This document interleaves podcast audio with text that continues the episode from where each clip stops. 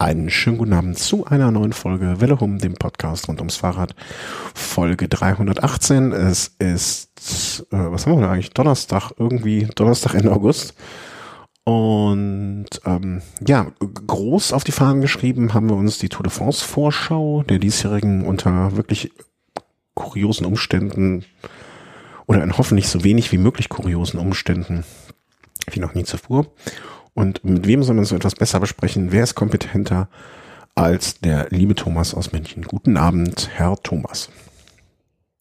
Hallo, schönen guten Abend nach Köln. So, äh, wir haben heute, das haben wir, sage ich jetzt schon mal, weil wir live streamen, auch mal wieder seit langem. Also äh, wir werden das mal gucken, wie oft wir das jetzt durchführen können während der Tour, weil ich bin ja im Urlaub.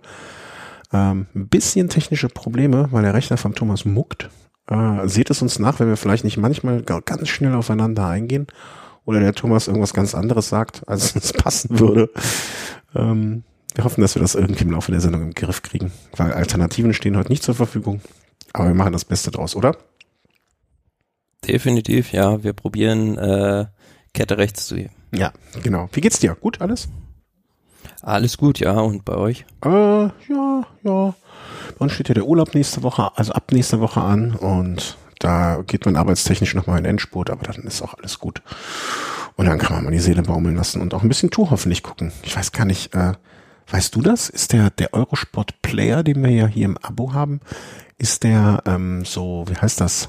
Äh, so, so, so Ländergrenzen? Also könnte ich, kann ich den in, in, im europäischen Ausland einfach so anwerfen? Das ist eine gute Frage. Äh, nee, kann ich dir leider nicht sagen. Muss ich vielleicht äh, IP-mäßig, IP-Adressenmäßig hier was vortäuschen? Mal gucken. Ähm, äh, zwei kurze Anmerkungen. Ich soll, äh, auf jeden Fall steht hier nicht im Ablaufplan, aber ich sage es schon mal, äh, unbedingt noch auf das Pro Cycling Games äh, hinweisen. Äh, möchte Hörer, der Hörer Erik hat sich dieses, diese ähm, Aussage erkauft sozusagen mit einer Spende. Äh, der führte, glaube ich, wenn ich das richtig sehe. Und deswegen meinte er unbedingt nochmal hier darauf hinweisen, das ist wieder eine Aktion. Und äh, gibt auch ein Tour-Spezial. Ich habe mir das nur ganz kurz angeguckt, weil ich wusste, das wird eh nichts mit meiner Zeit hier ähm, da darauf hingewiesen. Da freut der Erik, wenn er sich mal, wenn er mal Gegner kriegt und nur und nicht nur ähm, Kanonenfutter. Punkt eins ähm, und das zweite, was ich unbedingt noch erwähnen wollte, oder was heißt unbedingt erwähnen? Der andere Hörer Markus äh, hat mich darum gebeten, unseren Kalender mal zu aktualisieren. Wir haben auf unserer Seite rechts einen, ja, das ist ein ganz einfacher Google-Kalender, den man abonnieren kann. Und den haben wir irgendwann mal, boah, weißt du noch wann? Ich glaube vor 85 Jahren äh, dort installiert, um Live-Termine wie die heutige Sendung einzutragen, was ich natürlich für heute, komplett vergessen habe direkt. Dann haben wir mal so einen Gravel-Kalender da eingebaut und was ich immer gemacht habe, ich habe zumindestens zu großen, also zu den Grand Touren, jeden Tag die Etappe eingetragen.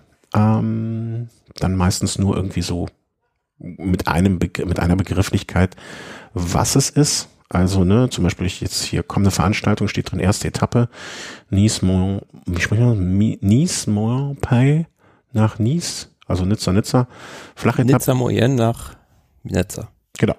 Flachetappe, 156 Kilometer, Datum und äh, dann der Link zum ähm, zur ja, Tour de France Seite, wenn man dann noch mehr möchte.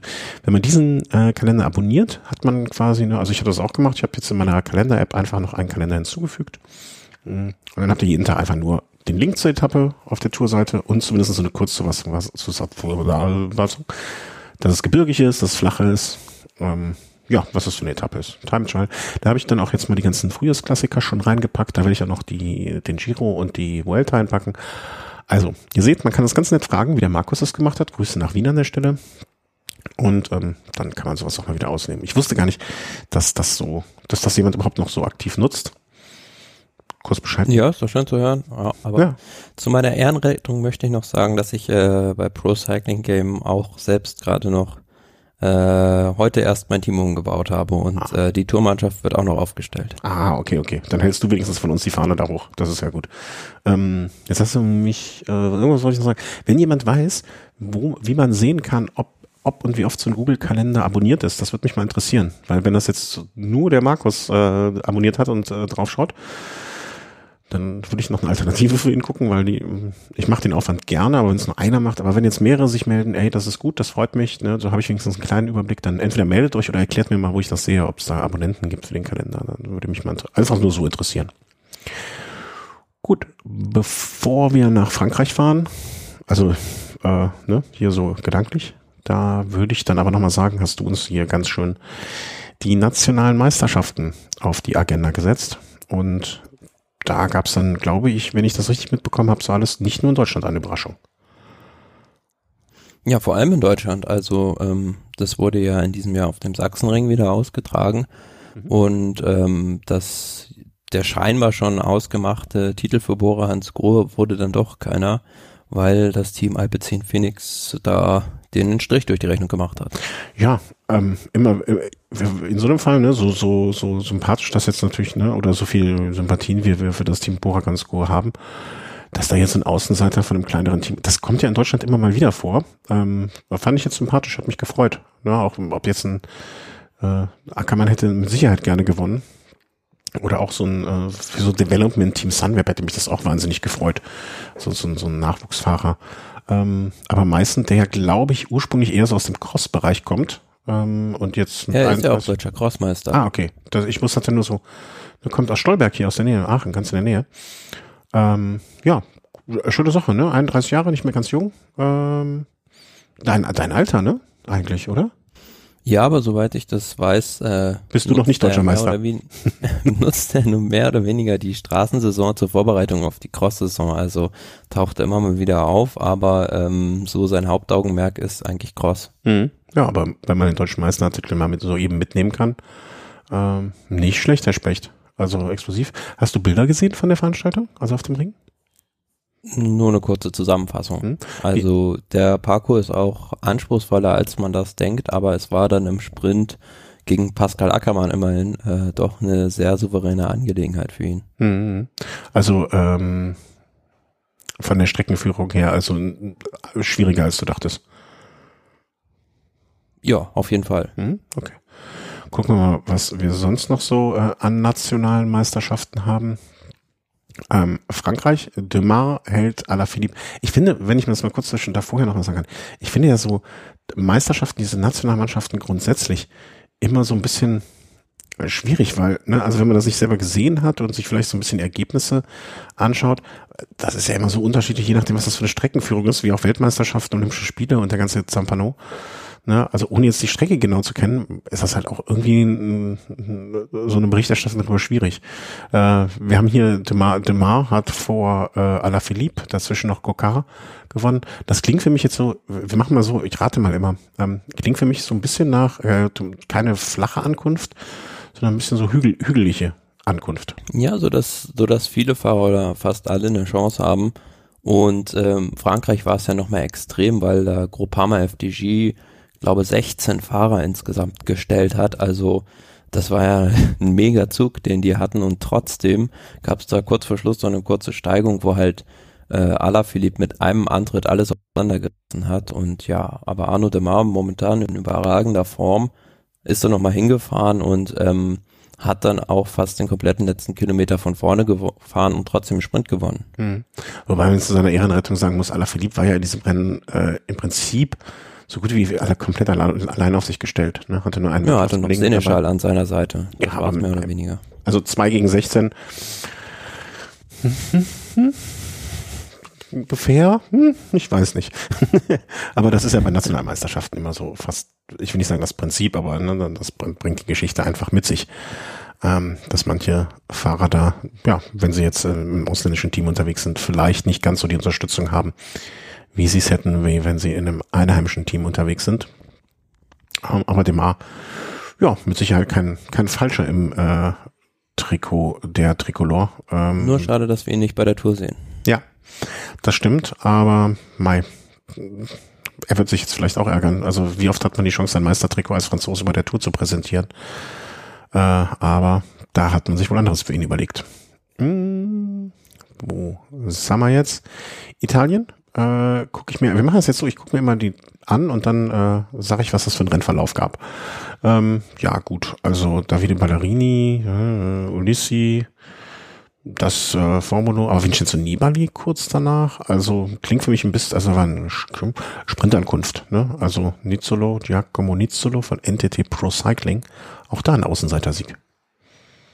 Naja, was heißt Außenseiter-Sieg? Also Nizzolo ist ja jetzt kein schlechter, er hat schon Aber äh, dieses Jahr?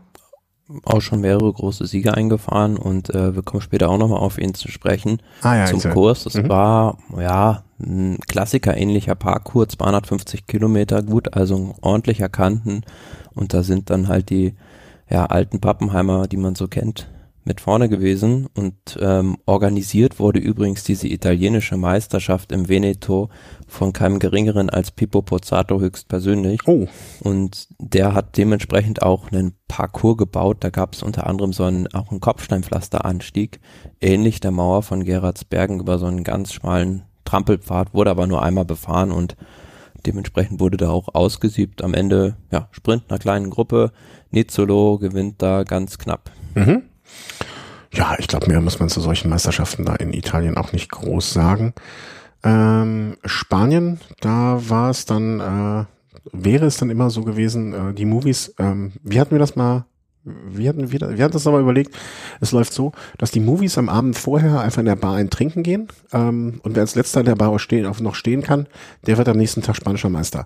Wenn ich mir jetzt die Top Ten angucke, äh, ist es dieses Jahr anders gelaufen um es sehr vorsichtig auszudrücken. Ich glaube, bester Movistar-Fahrer auf Platz 16, ha? Ja. also von daher ähm, für das Team mit Sicherheit eine große Enttäuschung und die eine beiden, die am Ende Das ist ein komplettes Desaster. Ich meine, Achtung, Achtung, Achtung. Ich, ich, möchte, ich würde gerne so ein Schild oder so irgendwie so eine rote Laterne hochheben. Der 43-jährige Oscar Sevilla ist besser platziert als irgendein Movistar-Fahrer irgendeiner. Ja, da kann man sich schon fragen, was bei der Mannschaft nach dem Neustart der Radsportsaison überhaupt los ist. Also die fahren keine Ergebnisse ein und da kann man sich schon mal fragen, haben die überhaupt schon einen Sieg in diesem Jahr? Äh, ich gucke gerade, nein. Es sind überhaupt nur noch eins, zwei, drei, vier Fahrer angekommen. Mann, Mann, Mann, also ich sag mal so, wenn, also wenn, wenn, wenn der Begriff die sind auf dem absteigenden Ast für irgendwen erfunden wurde, dann offensichtlich für das Team Movistar, zumindestens bei dieser äh, Meisterschaft. Luis Leon Sanchez, Luis Leon Sanchez ähm, vom Team Astana vor Gorka Isagire, äh, ja, scheint eine äh, ziemliche kasachische Meisterschaft gewesen zu sein da in Spanien. Ja, wobei Jesus Herrada da im Finale noch lange dabei war, hatte dann aber Pech mit einem Defekt kurz vorm Ziel, so dass das für Sanchez eine einfache Angelegenheit mhm. war. Ja, aber mich irritiert das immer noch, dass du bei, bei nationalen Meisterschaften, äh, warum ist ein Italiener bei den, guck mal, scroll mal runter, da ist, ich, ich finde das immer so lustig, dass die ganzen Flaggen da sind, weil es ja klar, und auf einmal, bam, eine italienische Flagge dazwischen? Diego Sergiampieri? Hast du da irgendeine Erklärung für? Vielleicht hat er eine Doppelstaatsbürgerschaft. Ah, ja, gut, das macht Sinn. Aber ein 21-jähriger Italiener, der bei den Nationalspar, der hat sich vielleicht verfahren, so aus Versehen mit da reingeraten. Lustig, lustig. Was war kurz, also Entschuldigung, wenn ich jetzt, das ist jetzt für viele vielleicht langweilig, aber da möchte ich mal zumindest reingucken. Also, 21er Italiener, letztes Jahr in Italien mal nicht gefinisht, in Italien noch mal nicht gefinisht. Also, relativ unbeschriebenes Blatt. Vielleicht kann, kann, hat einer unserer Hörer ja schon mal die Erklärung dafür. Komische Geschichte. Ja, also Movies äh, nicht so weit vorne, also läuft nicht ganz so bei denen und ihrer nationalen Meisterschaft. Gab es noch jetzt irgendwelche Meisterschaften, wo irgendwas herausragendes passiert ist? Ich glaube, die Slowenen hatten wir schon mal erwähnt. Ähm, Nur die ersten. Genau, deswegen. Ansonsten wüsste ich jetzt auch nichts, was für uns jetzt groß von Bedeutung wäre. Nee, das Andere nationale Meisterschaften sind ja auch, ähm, ich sag mal, zu anderen Zeitpunkten dieser Saison schon ausgetragen worden oder werden noch ausgetragen. Kommen wir noch zu ein paar anderen kleinen, wie sagte damals Cavendish, shitty Races, die gar nicht so shitty sind. Ähm, na, ich habe meine Maus verloren. Wo ist meine Maus? Hier. Ja. Ähm, zum Beispiel dem grandiosen Auftritt von Michael Matthews bei den Bretagne Classic. Der, glaube ich, den ersten Sieg für Team Sunweb eingefahren hat, zumindest nach dem Neustart, oder? Meine ich das nur?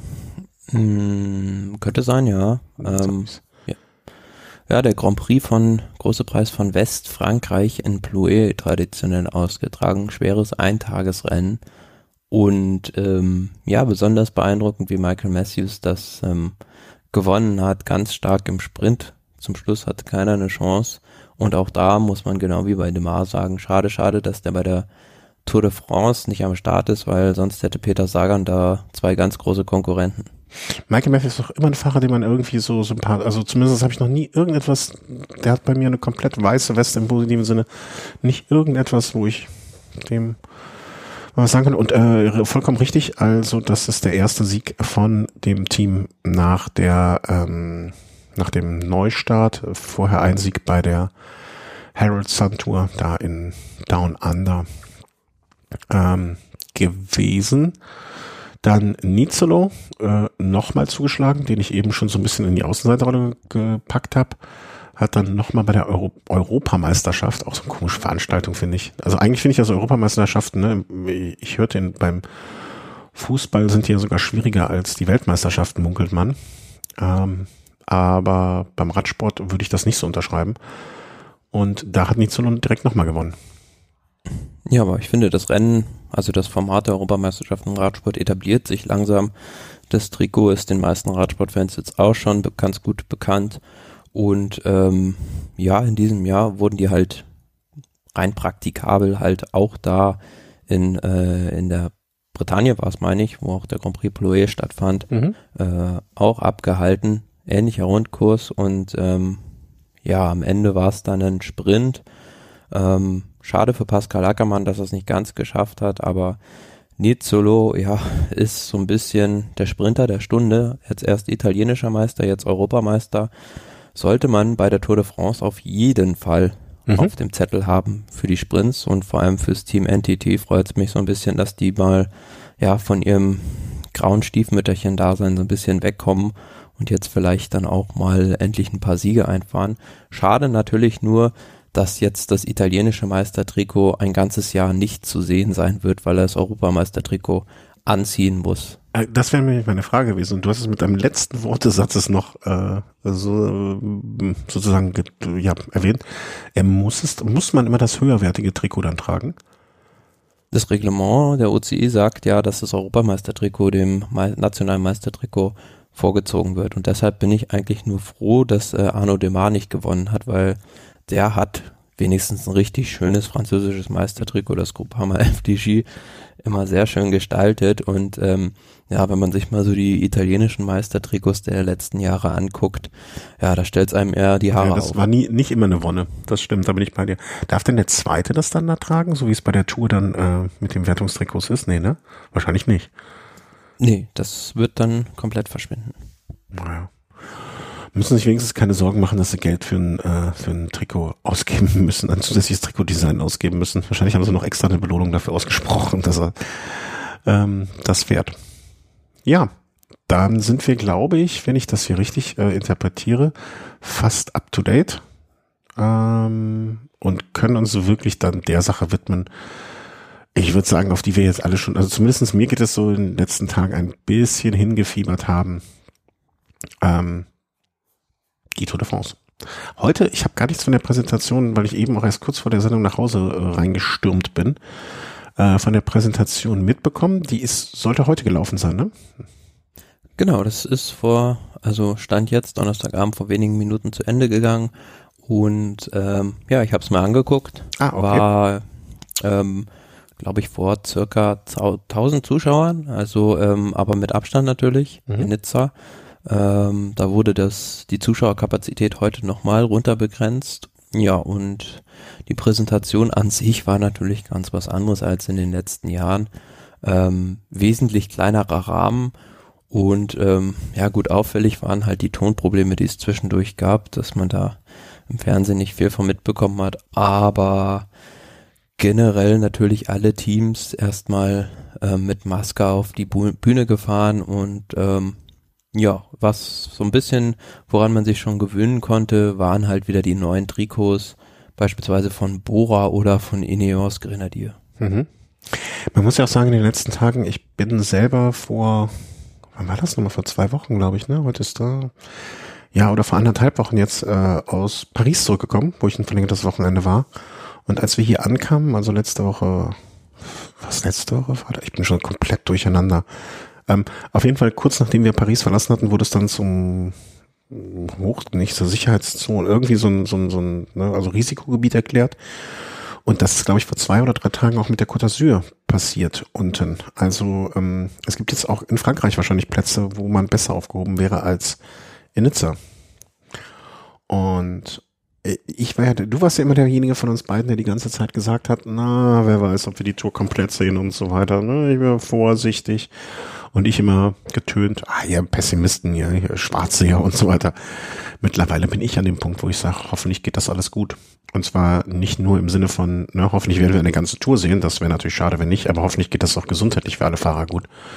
Ähm, vielleicht können wir ganz am Anfang mal kurz so ein bisschen drauf eingehen, ähm, wie jetzt das Reglement oder was das Reglement vorsieht für einen Fall. Ähm, wenn ich das, ich, ich sag mal, was ich gelesen habe oder gesehen habe, äh, zwei Fälle in einem Team, zack, die Geschichte ist aus für das Team. Ganz einfach und rigoros. Mit der Einschränkung aber natürlich noch, ähm, dass sich diese zwei Fälle nur innerhalb einer Woche beziehen sollen. Also ja, ja. sprich, ähm, wenn halt nach einer Woche dann ist es sozusagen wieder bei Null. Mhm. Und das gilt aber nicht nur für die Fahrer, sondern auch für die ganzen Betreuer. Äh, Stabmitglieder, also Betreuer, Mechaniker und was da nicht noch alles gibt, Teamchefs, sportliche Leiter. Ähm, ja, aber da gibt es natürlich auch schon wieder große Kritikpunkte, weil bei diesen Corona-Tests gibt's ähm, ja eine gewisse Anzahl auch ähm, wenn es auch nur eine ganz, ganz winzige Prozentziffer ist, an Falschpositiven. Mhm. Aber ähm, da hat es jetzt schon ein paar Fahrer getroffen, wie den Larry Warbase beispielsweise oder auch Hugo Huhl vom Team Astana, ähm, die, wo sich das herausgestellt hat, dass die letzten Endes ähm, gar nicht infiziert waren und der zweite Test dann halt negativ war.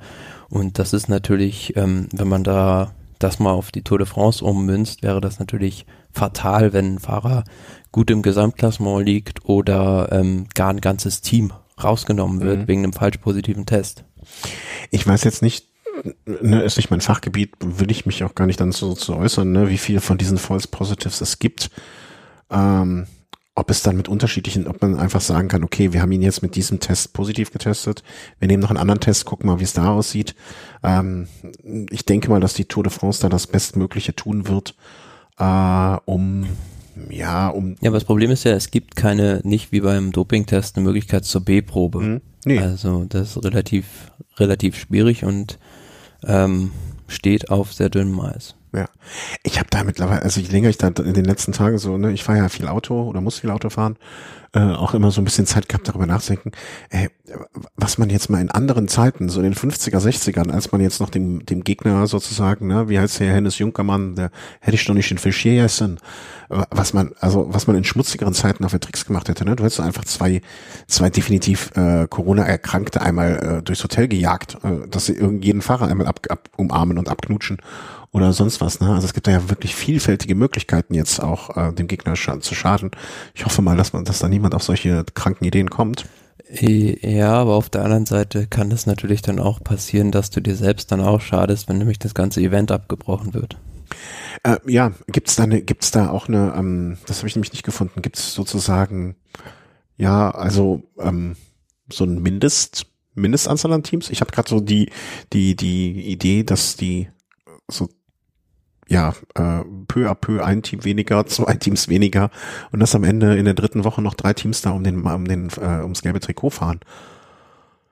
Ja, also theoretisch rein statistisch, ich habe das glaube ich mal bei irgendjemand auf Twitter, Twitter gelesen, könnte man sich das ausrechnen bei irgendwie äh, 0, irgendwas Prozent an Falschpositiven, hochgerechnet auf die Tests, die während der Tour de France durchgeführt werden, kann man sich ausrechnen, wie viele Fahrer in Paris ankommen. Ähm, so wollen wir es jetzt mal nicht hoffen, die nee. da in diesem Szenario waren. Äh, es waren nämlich nur sehr wenige, die dann halt ankamen. Ja, also wir gehen jetzt einfach mal davon aus, dass da von der Seite der Organisation das Bestmögliche gemacht wird, damit möglichst viele Fahrer gesund in Paris ankommen. Ähm, dass es ein fairer Wettkampf zwischen den Fahrern wird.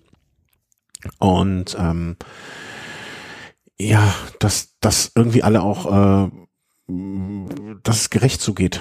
Ja, ich glaube, das klingt blöd, aber das ist genau das, was ich meine. Es, es soll gerecht zwischen den Fahrern zugehen, es soll niemand ähm, irgendwie auf dumme Ideen kommen. Und ähm, Auf der anderen Seite muss man natürlich auch immer sagen, die äh, Gesundheit und äh, der Schutz der Bevölkerung steht an aller allererster Stelle. Ja, klar. Und, und, und auch der, der Gesundheitsschutz der Fahrer. Ne? Also ich glaube, wenn du, ich meine, ein, ein, ein Zuschauer, der sich bewusst an den Streckenrand stellt, um an dem Tag dort eine sportliche Veranstaltung zu sehen, der geht ja freiwillig, trifft freiwillig diese Entscheidung und ähm, ist dann halt dort und setzt sich diesem Risiko aus. Aber ein Fahrer ähm, wird gegebenenfalls ähm, diesem Risiko ausgesetzt, ohne dass er was dafür kann. Ne? Also es ist ein Job, den er da erledigt, den er sich natürlich auch ausgesucht hat. Aber ich, ich finde, ne, also ein Zuschauer ist nochmal eine andere Dimension. Ich würde zum Beispiel jetzt gerade nicht unbedingt zur Tour de France fahren, auch wenn ich Zeit hätte und hätte es vielleicht geplant gehabt, ähm, würde ich nicht machen, mich mit einer Million anderen an Straßen ranzustellen. Äh, ja, so viele Leute werden es ja nicht sein. Also ja. ich würde ich, ich würde es auch nicht machen, es sei denn, sie fährt bei an meiner Haustür vorbei. Ja, genau. Aus dem, aus dem Fenster gucken würde ich. Das ist keine Frage. Äh, aber mich da jetzt so an den Straßen anzustellen, um am Ventoux oder so, ich glaube, das würde ich nicht machen. Und ich bin da auch noch sehr gespannt. Aber das ist, das ist ja auch der große Vorteil der diesjährigen Tour de France, dass äh, diese ja, Zuschauermagnete wie Alpe d'Huez, wie der Mont Ventoux und oder wie der Tourmalet gar nicht im Programm sind. Hm. Ja, zum Glück. Als wenn sie es vorher gewusst hätten. Ja, also hoffen wir, dass wir alles gut geht. Wie sind wir jetzt da hingekommen auf dieses überraschende Thema? Ähm, ach so, ja, von der äh, Eröffnungszeremonie oder Vorstellung des Ganzen, ähm, welches heute Abend in Nizza war. Ähm, Samstag dann der Start der ganzen Veranstaltung und ich würde sagen, wir gucken mal so ein bisschen auf die ersten Etappen, gucken vielleicht auch mal so ein bisschen grundsätzlich, welche Etappen ihr euch in den Kalender Rot, Grün, Gelb und äh, den anderen Farben des Regenbogens an, an, anmarkieren solltet, dass ihr dann den Tagen euch vielleicht besser nichts groß vornehmt. Und dann schauen wir mal, wer gewinnt. Ne, das entscheiden wir ja. Die wenigsten wissen das, aber wer die Tour entscheidet, entscheiden immer noch wir. Äh, entscheiden. Wer die Tour gewinnt, entscheiden immer noch wir hier bei uns. Ähm, ich habe, wie gesagt, diese Woche mal alle Etappen angelegt äh, in unserem Kalender. Deswegen habe ich mich auch mehr mit den Etappen beschäftigt als je zuvor, möchte ich behaupten.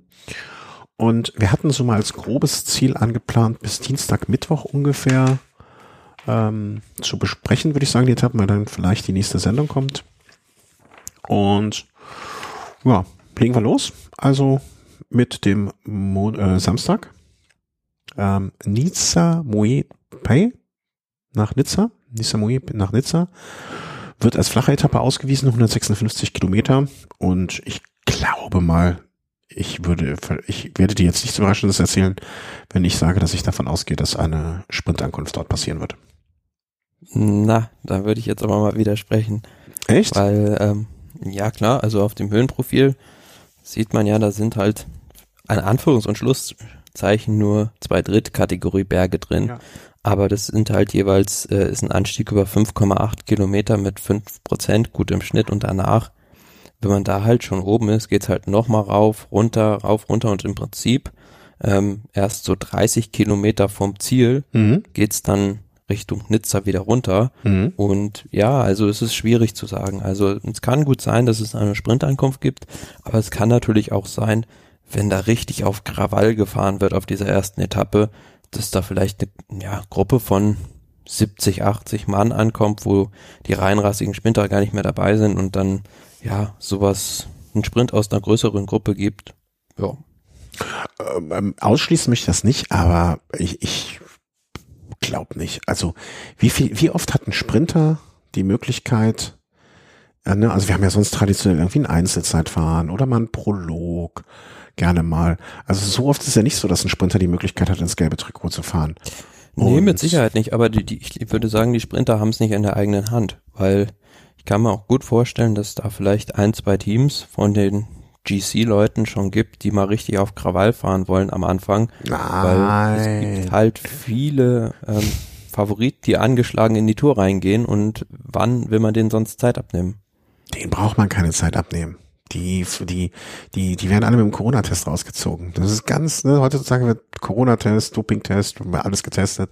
Die werden dann verwechseln mal positiv und negativ, ne, wird der eine positiv, ne? Äh, nee, nee, also am Montag ganz, äh, Samstag ganz klar Sprinterkraft. Ich, ich, ich würde mich freuen, wenn dein, ich, ich hätte mehr Spaß daran, wenn deine Theorie wahr wird, aber ich glaube, dass eine Gruppe von fünf, sechs Leuten ähm, das versucht, was du beschreibst. Ja, da ist da so ein Michael Meth, nee, Michael Matthews vielleicht nicht, der fährt ja auch gar nicht mit, aber so ein Typfahrer, hier, äh, wen haben wir denn da noch so, so, für so einen Tag? So ein Jens Vogt wäre damals prädestiniert dafür gewesen, ne? Vielleicht so, so, so, so eine Typfahrer. Da werden ein paar ähm, nach vorne wegraden, aber die werden wieder geholt. Dafür sind die Sprint-Teams äh, zu heiß drauf, da zu gewinnen. Und ich, ich stelle auch die ganz, ganz steile These auf. Hm, ich, ich ah, das wird schwierig. Ich, ich, ich wollte gerade fast sagen, dass wir einen Ackermann in Gelb sehen. Einfach so aus Spaß. Die werden mit, die werden mit Sagan und Ackermann angreifen und ähm, ja, aber Ackermann startet ja gar nicht. Äh, was? Habe ich mich vertan? Quatsch, wen meinte ich denn dann? Ach nee, Quatsch, der doch nicht. Äh, wen hatte ich denn? Ich hatte mir irgendwo aufgeschrieben. Welcher Deutsch? Ich, ich, jetzt hast du mich auflaufen lassen, verdammte Axt. Äh, ich glaube, äh, ich schätze mal, Bohrer, die werden eher eine Defensivtaktik an dem Tag an den Wie komme ich Tag denn auf legen. das? Ah, Buchmann kann jetzt doch starten. Diese Männer, das mit dem Mann am Ende, das ist, bringt mich auch alles durcheinander. Ich hatte feste. Klar, die haben entweder Männer oder Berger. Die Österreicher sind alle Berger. Brötzelberger, Winzenberger, ähm, Mühlberger. Ja, Mühlberger, Wasserberger. Ähm, ich hatte, wo habe ich denn gelesen? Ich hatte war fest davon überzeugt, dass Ackermann startet und ich dachte jetzt nach dem dritten bei der Europameisterschaft gut drauf. Naja, habe ich. Nö, da soll ja die Volta fahren. Ja, soll ja die Volta fahren. Ich soll auch die Volta fahren, habe ich mir überlegt, aber ähm, nee gut, dann ist dieser Plan, also schade. Ich hätte Ackermann in Gelb gesehen an dem Tag. Ähm, muss ich mir einen neuen, neuen aussuchen. Ähm, ja, aber wie gesagt, also wenn es dann auch ein bisschen schneller gefahren wird, die Etappe und halt wirklich solche Leute wie Sam Bennett oder Caleb Ewan nicht mehr dabei sein sollten, dann ist es halt was für einen Peter Sagan auch. Ja, das, das war nämlich mein Gedanke eben, ne, dass sie mit Sagan und Ackermann angreifen und äh, vielleicht so ein, ne, ein Sagan lässt man, lässt man nicht wegfahren, ne, dass das, und, und gerade Ackermann dann so weiter gespielt wird. Warum nehmen die nicht Ackermann mit? Warum haben, haben die mich nicht gefragt? Ach. Ja, aber wie gesagt, ich denke so, die, da kommen wir später ja noch dazu, zum Team Bora, da können wir es nochmal mhm. ausführen. Mein Traum wäre übrigens mein Wunschtraum, also wenn das passiert, dann werde ich, äh, was mache ich dann? Ich habe ich hab Samstag Gäste, aber dann werde ich äh, irgendwas mir einfallen lassen, äh, hier eine Flagge hissen oder sonst was, äh, wenn André Greipel an dem Tag ins gelbe Trikot fährt, dann, äh, dann, keine Ahnung, was ich dann mache. Muss ich mir was, irgendwas überlegen. Dann fahre ich, keine Ahnung, nackt, nackt im Hauserblock oder so. Ähm, das will auch keiner Fährst sehen. nach Hürth. Ja, fahre ich nackt nach Hürth. Nee, will keiner sehen. Will bestimmt keiner sehen. Aber vielleicht mache ich ein Autokorso nach, ein Fahrradkorso nach Hürth am Sonntag. Ja. Das wäre was. ziemlich einsam und traurig wäre das wahrscheinlich in erster Linie. Ach, aber wenn ich nicht, äh, warum nicht? Also, äh, wir haben uns darauf geeinigt, dass wir und äh, wir agree to disagree für den äh, Samstag. Aber das bedeutet ja auch, dass es viele Möglichkeiten gibt. Und vor allen Dingen bedeutet das, wenn es ein Sprinter werden würde am Samstag, könnte ich mir wiederum andererseits auch gut vorstellen, dass am Dienstag dann direkt das Trikot wieder wechselt. Weil wiederum, dass es äh, am Sonntag einen Sprinter gibt, das glaube ich nicht. Nee, am Sonntag wird es mit Oh, Entschuldigung, wenn ich dich beim Trinken gestört habe. Verzeihung. Kein äh, Massensprint geben, weil da stehen der Col de Turini ähm, und der Col de la Colmen auf dem Programm. Das sind zwei Erstkategorieberge. Der eine 16 Kilometer mit 6,3 Prozent, der andere 14,9 mit 7,4 Prozent. Ähm, und ja, sind zwar noch ein bisschen weiter weg vom Ziel, aber dann kommt halt noch ein Zweitkategorieberg und noch so ein anderer Hügel und ähm, ja, da sind wir mal gespannt, ob da nicht vielleicht auch schon einer eine Favoritenmannschaft zumindest mal ähm, den anderen ein bisschen auf den auf den Zahn fühlt. Du hattest ja mal die These aufgestellt, in bei solchen Rundfahrten, die jetzt zu diesen Zeiten stattfinden, also die unter diesen Umständen auch stattfinden, wie gerade, dass man da vielleicht auch ähm, einfach als Team möglichst früh das gelbe Trikot sucht, um es zu verteidigen, weil man ja gar nicht genau weiß, wie lange die Tour überhaupt gehen wird. Glaubst du, das wird schon, das werden wir im Unterschied zu den anderen Touren der vergangenen Jahren in den ersten Wochen merken? Mm, ja, kann ich mir schon vorstellen, weil nicht dadurch bedingt, dass man nicht weiß, wie lange die Tour geht, sondern dadurch bedingt, dass die Saison jetzt nach dem Neustart noch nicht so lange ist, noch alle viel frischer sind als im Juli bei der Tour de France. wird das Rennen an den ersten Tagen, denke ich, nochmal härter ausgefahren werden. Mhm. Äh, wer war es? Ich glaube, hat nicht, hat Ackermann das nicht gesagt mit dem Gemetzel? Irgendein, irgendein O-Ton hat gesagt, das wird in den ersten Tagen ein Gemetzel geben äh, bei der Rundfahrt. Vielleicht hat mich das auch durcheinander gebracht bei meiner vorhergehenden. Ja, aber apropos Gemetzel, auf der Etappe der Col de Turini, mhm. kennen viele vielleicht vom Motorsport von der Rallye Monte Carlo, wurde damals diese Etappe auch immer als die Nacht der langen Messer bezeichnet. Ah, okay, okay. Das habe ich sogar schon mal gehört, obwohl ich mit Motorsport ja wirklich gar nichts am Hut habe. Und bei diesem Col de Turini haben sich jetzt aber auch schon verschiedene Fahrer im Vorhinein äh, über die Abfahrt beklagt, wo ich da jetzt im Laufe des Donnerstags mal so ein bisschen diese Diskussion auf Twitter mitverfolgt habe. Und da gibt's ganz äh, konträre Meinungen. Also da gibt's halt Leute, die sind das jetzt selber abgefahren, die sagen, das ist eine ganz normale Abfahrt und dann gibt's wieder Fahrer, die gerne möchten, dass die Straße da nochmal gefegt wird. Mhm, okay. Ja, das also, äh, ne, das weiß man wahrscheinlich auch erst hinterher und äh, zwischen mal abfahren und das dann im Rennen runterfahren, sind ja auch immer noch zwei Paar Schuhe. Mhm. Wie, ich erwähne da immer wieder gerne diese Abfahrt von Alp d'Huez runter, die, wo man hinten den Berg runtergefahren ist, um es dann nochmal hochzufahren. Col de Saren. Ja, das war wirklich kein Spaß. Also äh, da, da, da hätte ich auf keinen Fall irgendwie in einem Renngeschehen runterfahren wollen. Ähm, nee, mit Sicherheit nicht. Aber ich finde so generell diese Etappe ist halt, ja, klar, da gibt's viele Szenarien, die da passieren können. Wie gesagt, also wenn ich sportlicher Leiter bei einem Team beispielsweise wie EF Education wäre oder Team Ineos Grenadier, würde ich halt an diesen ersten beiden Tagen schon mal voll draufdrücken, um zu gucken, wie stark die Sturzverletzungen noch bei den anderen Konkurrenten mhm. ausgeprägt sind. Ja, das ist so eine Etappe, so eine Wundertüten-Etappe, ne? Da kann gar nichts passieren. Also kann sein, dass überhaupt nichts passiert und sie sich dann bei den letzten zwei kleinen Hügelchen versucht, irgendwie eine kleine Gruppe abzusetzen. Das kann aber auch passieren, dass das von dir beschriebene Szenario da äh, wirklich abgeht und da die Köpfe schon rollen. Bin ist vielleicht auch wieder so ein bisschen was für einen Typen wie Ala Philipp. Mhm. Ja, kann ich mir auch vorstellen. Ja, auf jeden Fall.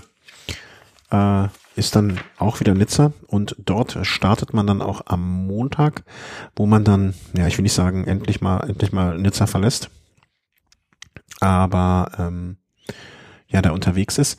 So, wir hatten ganz kurz einen kleinen Mini-Break. Äh, also es geht aus Nizza raus. Und in der Beschreibung äh, der Etappe steht eine optische Täuschung. Es könnte etwas für Ausreißer sein, äh, Quatsch, für Sprinter sein, aber auch Ausreißer möglicherweise. Und das Finale ist auch noch mal schwerer als man denkt. Da geht es so ein bisschen dann rein durch Provence, durchs Hinterland und ähm, das Finale ist schwer, aber ich denke schon, dass sich da die Sprinter diese Gelegenheit nicht nehmen Jetzt bist du leider bei mir ein bisschen abgehakt gewesen.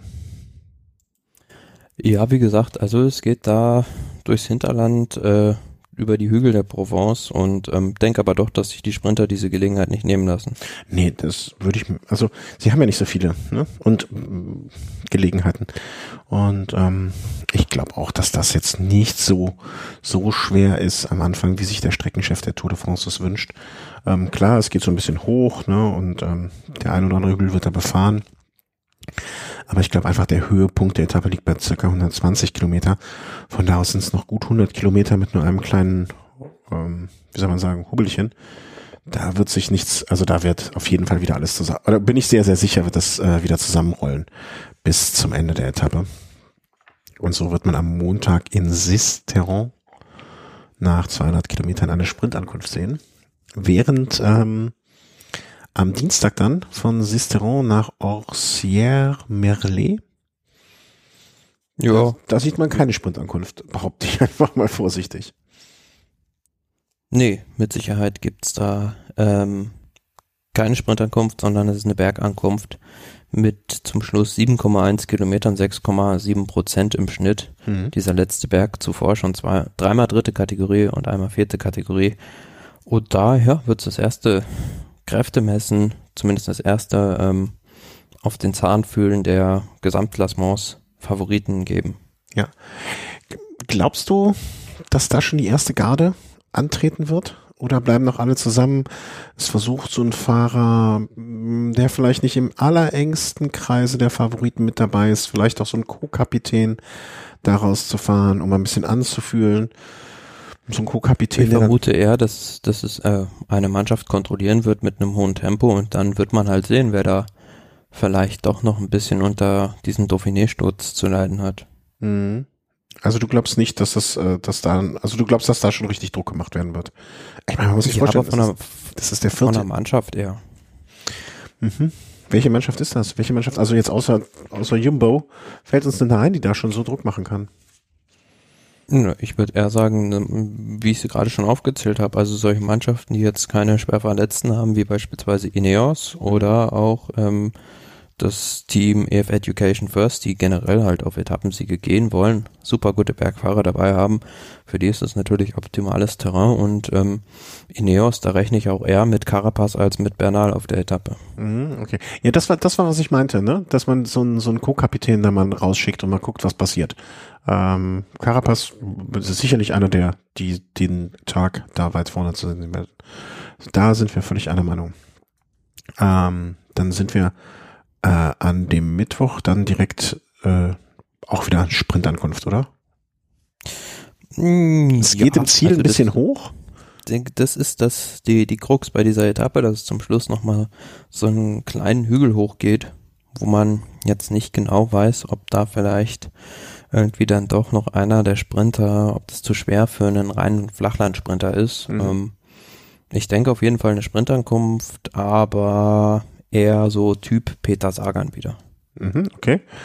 Ähm, warte mal kurz, ich muss mir mal, ich habe bis jetzt hier nur die Papierunterlagen, also ne, das, das Tourheft sozusagen, aber noch nicht die richtige Etappe, den Etappenplan von der Le Tour äh, vor mir, das muss ich mal dringend nachholen. Also, also, ja. ja, aber die Etappenprofile sind in diesem Heft schon am besten zu sehen. Meinst du? Ich fand immer, ja. ähm, also die, die ganze Etappe auf jeden Fall. Ähm, da braucht man sich dann halt keine Sorgen machen, dass hier gerade mal die Seite nicht funktioniert, wie es bei der Tour gerade ist. Aber vielleicht greifen auch einfach viele, zu viele drauf. Ähm, ich finde immer, bei der Tour fand ich ganz schön, dass man A den letzten Kilometer nochmal so in, in, in im Zoom sozusagen sieht und zusätzlich dann auch nochmal, ähm, wie so die Stadtankunft da ausschaut. Ne? Also wie so die letzten mhm. aussehen. Aber naja. Ja, zumal es nochmal dann auch ganz interessant ist, auch manchmal auf die Karte einfach zu gucken, welche Himmelsrichtungen da eingesteuert ja. werden und wo es abgebogen wird. Ja, ja, genau, genau, genau, das meine ich. Ne, insofern, aber wie gesagt, ich, ich greife jetzt nochmal die Tourseite, mache ich mal auf. Aber da scheint Strecke, genau, Etappe 1, 2, 3, 4, 5. Machen wir da mal, gehen wir da weiter. Das ist die Etappe von Dienstag, ne, wo wir gesagt haben, Sprinter vielleicht, vielleicht auch der letzte Kilometer. Mittwoch war das. Äh, waren wir schon Mittwoch? Ja, genau, Mittwoch. Habe ich was anderes gesagt? Ich meinte Mittwoch. Dienstag. Dienstag? Waren wir bei Dienstag oder waren wir bei Mittwoch? Du hast Dienstag gesagt, wir sind aber bei Mittwoch. Ja, okay. äh, genau. Äh, von Kilo, ja, da geht's aber nicht mehr so hoch, oder? Das ist die auf den letzten fünf Kilometern 50 Höhenmeter. Ähm, der, bei der Polenrundfahrt würden sie es genau andersrum machen wahrscheinlich, aber ja. Genau. ja, also ja, schwierig zu sagen. Also 90 Höhenmeter gut auf den letzten sechs Kilometern und da war von so scheinbar recht gleichmäßig verteilt. Auf den letzten, Schwierig zu sagen, letzten gesagt, Kilometer also, komplett flach. Ja gut, aber wenn da eine Mannschaft halt einmal vorher voll reinbolzt mit ihrem, mit ihrem Sprinterzug, dann kann es schon ähm, dem einen Sprinter das Laktat zu den Ohren rauskommen. Ja, das stimmt wohl. Das ist der Mittwoch. Wir haben jetzt mal so ganz grob Mittwoch eingeplant für die nächste Sendung. Ähm, wie gesagt, ich fahre jetzt auch bald in Urlaub. Müssen wir eh mal gucken. Also alles, was wir sagen, ist so ein bisschen mit Vorsicht zu genießen. Donnerstag wird eine Etappe.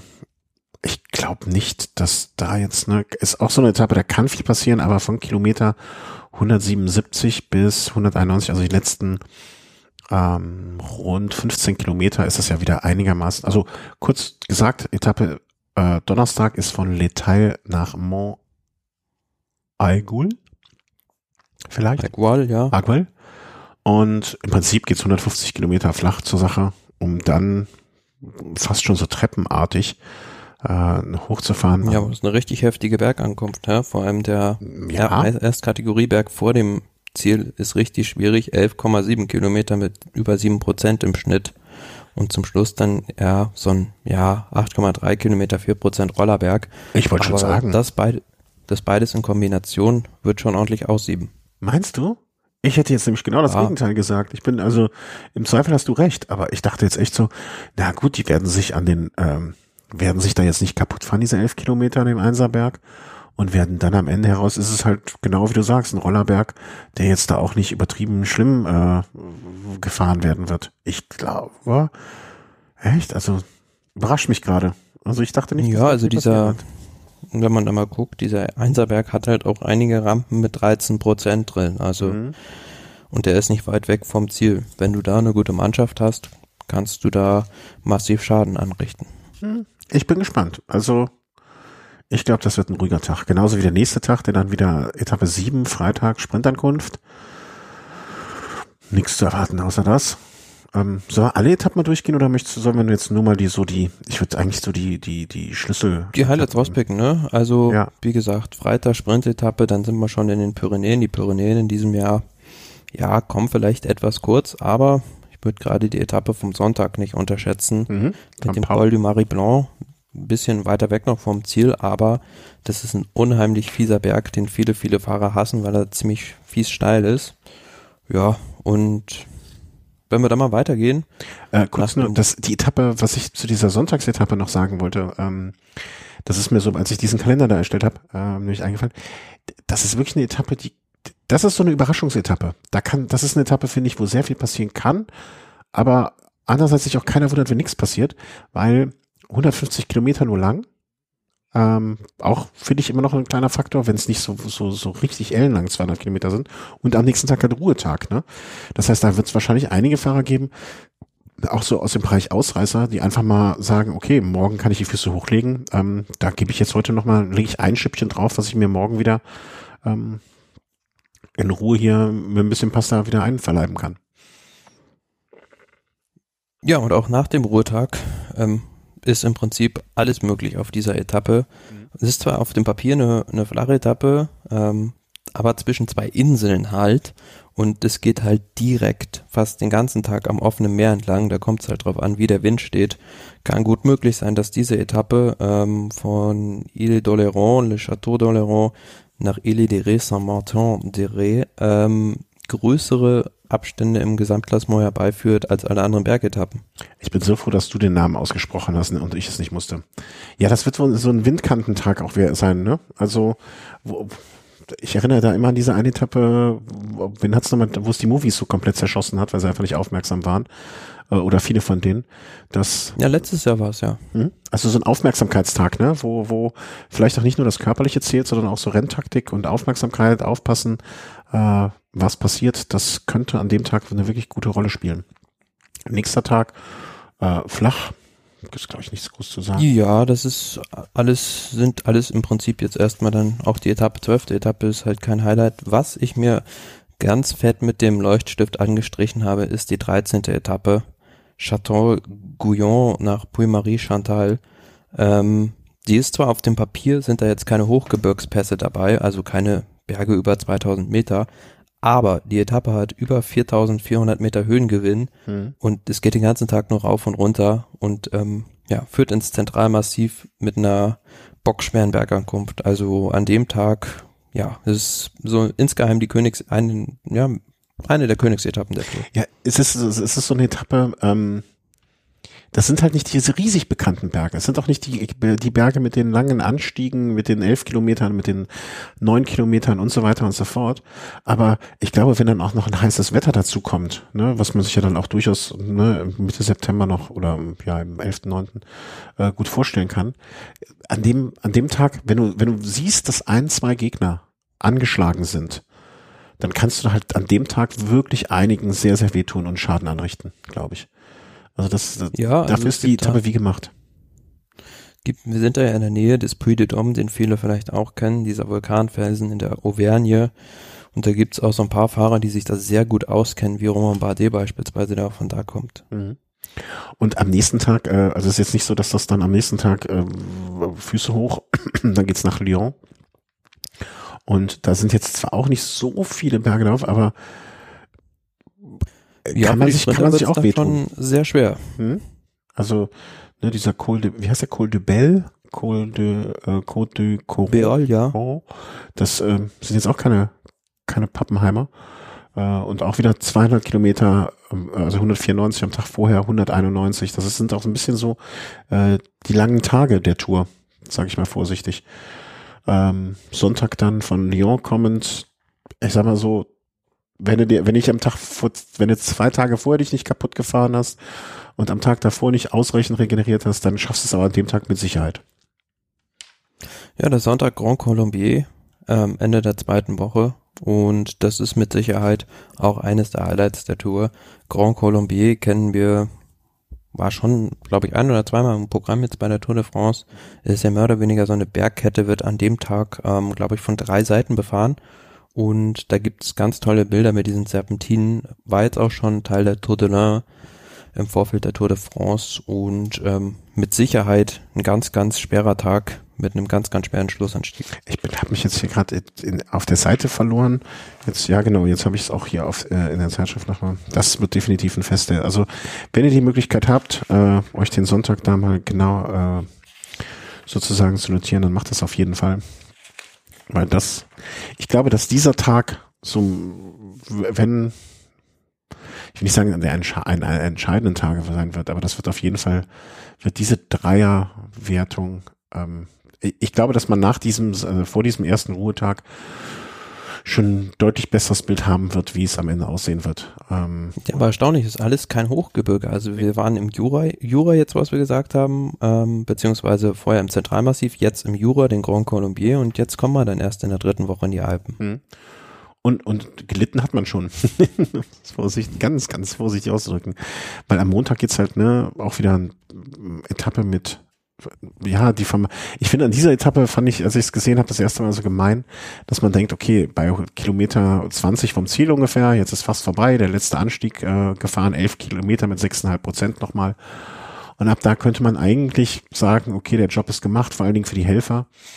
Naja, und dann rollt man so ins Ziel und dann sind es doch nochmal irgendwie so drei, vier Kilometer, die am Ende ein Anstieg oder zweieinhalb Kilometer Anstieg mit sechseinhalb Prozent, die wahrscheinlich dem einen oder anderen. Ja, aber ich kann mir gut vorstellen, dass das ein Tag für Ausreißer, bergfeste Ausreißer ist. Also die Favoriten werden sich da mit Sicherheit die Kräfte so ein bisschen auf, aufsparen, zumal am nächsten Tag dann, ja, für mich so die Königsetappe der Tour ansteht. Maribel Col de la äh, Losé. Col de la Los, ja. Ja. Und der natürlich dann auch mir bekanntere Col de la, de la Madeleine. Ähm, ja, da, da klettert Dazu man. Dazu muss man sagen, ähm, der Col de la Madeleine ähm, wird in diesem Jahr von einer Seite befahren, wo er noch nicht von der Tour de France befahren wurde. Und dieser Schlussanstieg, dieser ähm, Col de la Los, ist vielleicht nicht vielen ein, ein Begriff. Also es hat im Radsport noch keinen Namen, aber wurde letztes Jahr bei der Tour de l'Avenir erstmals befahren. Ähm, bis zum Skiort Meribel ist es halt ein ganz normaler Anstieg. Und danach hat man quasi eine Skipiste asphaltiert mit ganz vielen ähm, Serpentinen. Und ähm, ja, diese letzten, was sind es, ja gut zehn Kilometer, die sind brutal steil, also mhm. da fällt die Steigung selten unter zehn Prozent. Und ähm, ja. Man, man sagt auch so ein bisschen, das ist der Stelvio von Frankreich. Also man kann sich das vor allen Dingen, deswegen äh, mag ich die Webseite von der Tour so gerne. Äh, wenn ihr euch da mal diesen Tag raussucht und dann gibt es den Punkt Anstiege und da kann man dann mal reinklicken und sieht das dann. Also das sind wirklich ähm, Durchschnitts, nee, das sind nicht die Durchschnittssteigungen, oder? Das sind ja vorher, also durchschnittlich 11, 11, 9,5 mit teilweise bis zu 24 Prozent Steigung. Ähm, ich sag mal so, da wird hinten wahrscheinlich auch mal eine größere Kassette montiert an dem Tag, um da hochzukommen. Mit Sicherheit, ja, was man bei der Tour de France ja eher selten sieht, aber das ist so ein Tag, an dem halt wirklich die reinrassigen Kletterer den Unterschied zu den Rolleure und Fahrern mhm. machen können. Wer, wer, wird den Tag gewinnen? Also ich, ich habe schon eine ganz klare Meinung. Wer da gewinnen wird? Mhm, die, die Etappe. Weil, also machen wir uns nichts vor, an dem, an, also wenn, also an dem Tag werden diejenigen vorne sein, die die Tour gewinnen wollen. Ja, also ein absolutes Leichtgewicht. Mit Sicherheit ein ja, Fahrer wie Sergio Igita, Nairo Quintana beispielsweise. Mm, okay. Also ich hätte jetzt auf jeden Fall gesagt, an dem Tag fährt Bernal kaputt. Das kann auch gut sein, ja. Ja, ja viel, ich hoffe, dass vieles gut sein kann, sonst wäre alles langweilig. Ähm, aber definitiv ein Tag, äh, macht euch nochmal einen Knoten ins Taschentuch. Äh, Mittwoch, 16.09. ist dieser Anstieg zu Meribel Col de la Los äh, von Grenoble kommend. Ja, Donnerstag wird's dann ähm, wieder ein bisschen ruhiger, hätte ich fast gesagt, aber auch so eine Etappe. Das ist im Prinzip die, die letzte Chance vor dem abschließenden Bergzeitfahren, nochmal da verlorenes Terrain gut zu machen und gibt eine Besonderheit, dieses Plateau de Gier, Or-Kategorieberg, ähm, ist der ja letzte kategorisierte Berg auf dieser Etappe. Hatten wir ja schon mal vor zwei oder drei Jahren bei der ah, Tour de France. Und da gibt's oben ein Stück ähm, komplett mit Schotter, die letzten Kilometer. Ach, ähm, gibt's eigentlich noch diese Geschichte, dass man an manchen Bergen besser mehr Zeitbonifikation kommt dieses Jahr? Nee, ne? Das gibt's noch, ja. Ah, habe ich, hab ich gar nicht mehr irgendwo gelesen, aber das habe ich gar nicht mitbekommen. Siehst du ja in den Profilkarten immer mit diesem B eingezeichnet. Ach, das B bedeutet das. Okay, ich dachte, das wäre irgendwie so, ja, ah, okay, das war mir nicht ganz klar. Ähm, weißt du, an was mich dieses Profil ein bisschen erinnert? Das wär, wie hieß er nochmal? Ich komme jetzt nicht auf seinen Namen. Wer hat nochmal mit, mit Sabrisky diesen Kiffershop? Floyd Landis. Floyd Landis. Das wäre, das, diese Etappe, denke ich mir, weißt du dich noch an die Floyd Landis Etappe, als der ausgebüxt ist? Das, ja, das, nach Morsin damals, klar, über Col de Jouplan und Ja, anderem. genau, das war auch so eine Etappe, ne, wo es so über mehrere, eins, zwei, drei Berge hochging, rauf und runter ging den ganzen Tag und so. Also, das wird für mich die äh, Floyd Landis Gedächtnisetappe an dem Donnerstag. Ähm, irgendwie. Ja, ich hoffe, ja, aber spannend, wenn da, wenn da oben einer auf diesem Plateau de Gier auf dem Schotter irgendwie defekt hat, gibt's nicht viele Möglichkeiten, da noch wieder Zeit gut zu machen. Da werden die auch vielleicht mal da nicht die ganzen Leichtbaureifen. Äh, da kommt wieder so Stichwort Tubeless.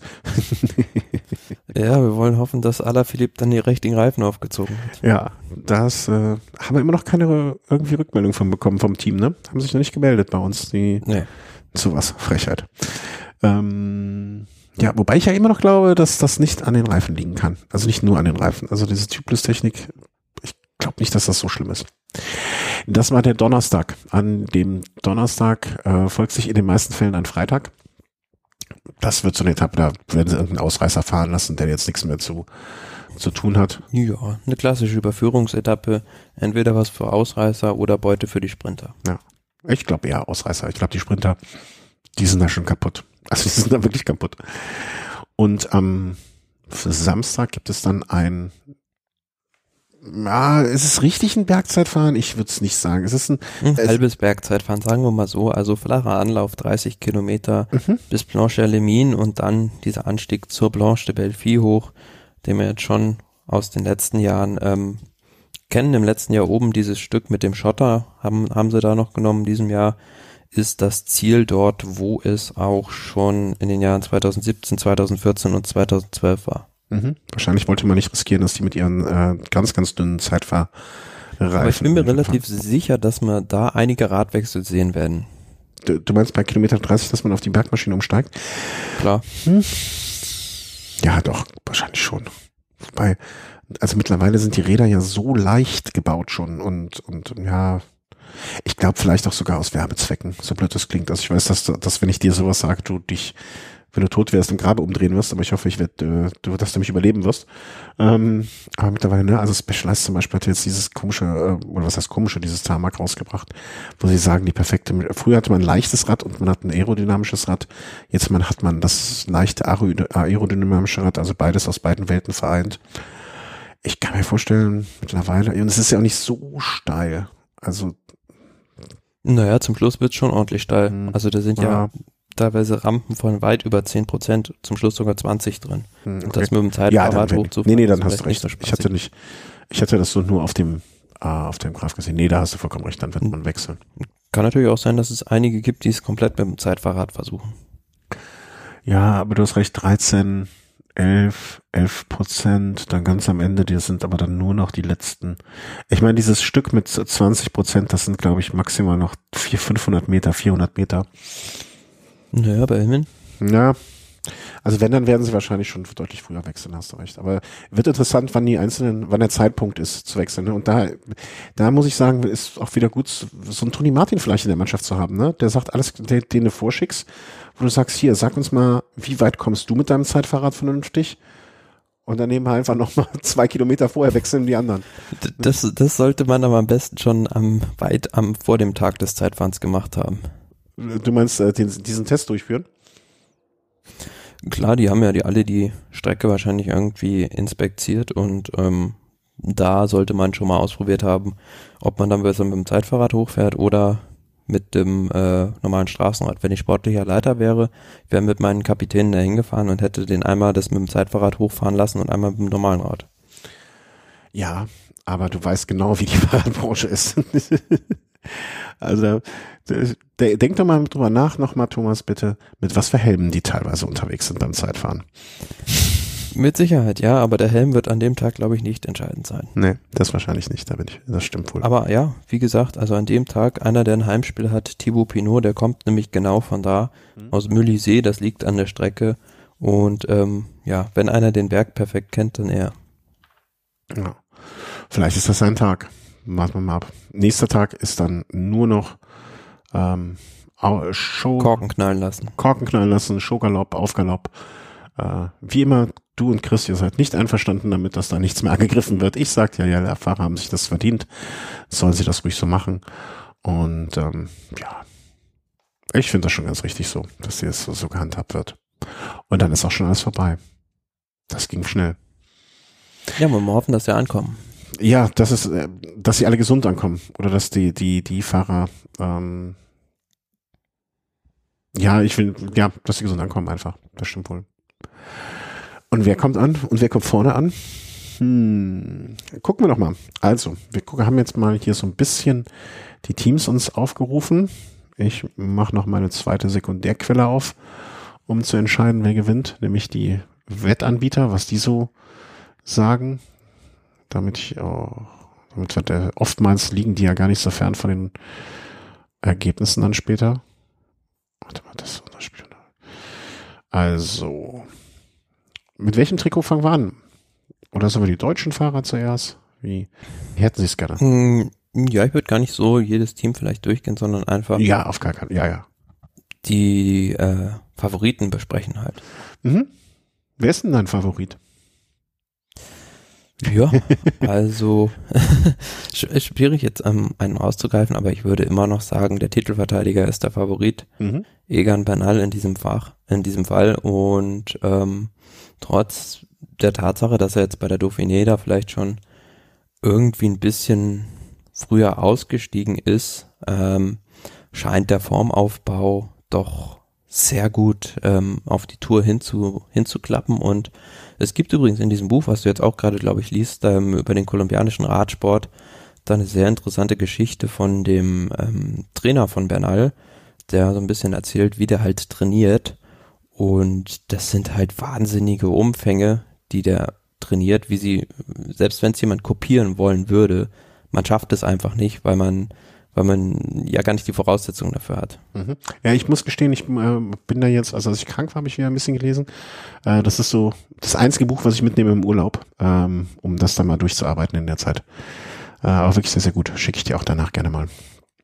Dass du dich da auch nochmal rein. Also ich weiß auch, ich, ich kenne dich ja gut genug, um zu wissen, dass das ein Buch ist, was dir sehr gut gefallen wird. Also da brauche ich mir gar nichts vormachen. Ich glaube auch äh, von diversen Menschen bei Twitter, denen du folgst und wo ich weiß, dass du deren Meinung auch schätzt, äh, sind da ja auch schon sehr positive Rückmeldungen zugekommen. Insofern äh, glaube ich, dass man dir damit eine Freude machen wird.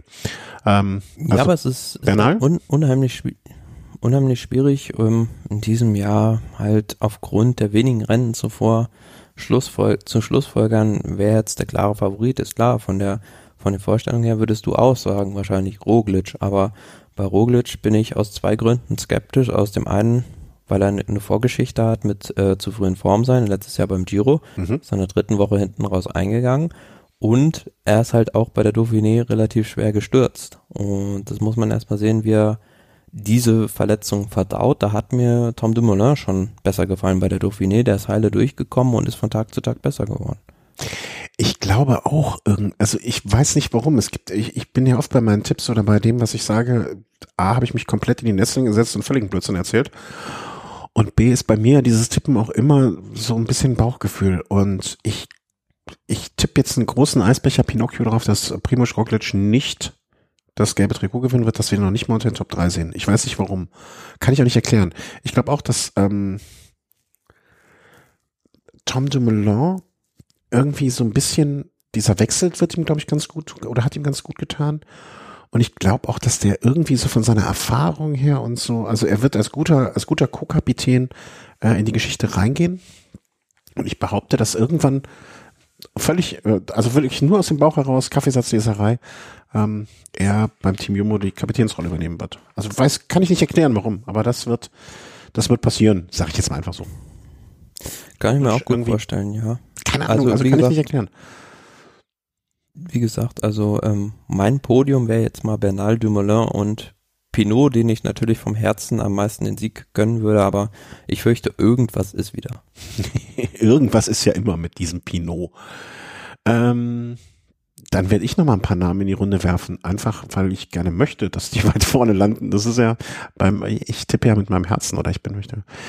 Ich, äh, wie war das? Du, Bernal vor Dumoulin vor Pinot ist dein, genau. ähm, dein Podium. Okay, dann lehne ich mich jetzt auch aus dem Fenster. Ich, Gott, da muss ich noch mal eine sagen. Ja. Also ich hätte, also was mich wahnsinnig freuen würde und wem ich die Daumen wirklich von Herzen diesmal drücken werde, ähm, ist Ricoberto Uran. Einfach weil er sich nicht aufgrund seiner Leistung nur, also du also sagt es ja eben auch schon völlig zu Recht, äh, Education First wird mit an Sicherheit grenzender Wahrscheinlichkeit auf Etappen gehen. Ähm, aber wie, wie wird sein, wenn die einfach vielleicht mal in den ersten paar Tagen sich mal hier ein bisschen weiter nach vorne getastet haben, ähm, Uran in einer guten Position ist und das einfach so mitnehmen kann? Hm? Wer weiß. Also das ist, glaube ich, der Fahrer, der erste Fahrer, dem ich diesmal die Daumen drücken werde.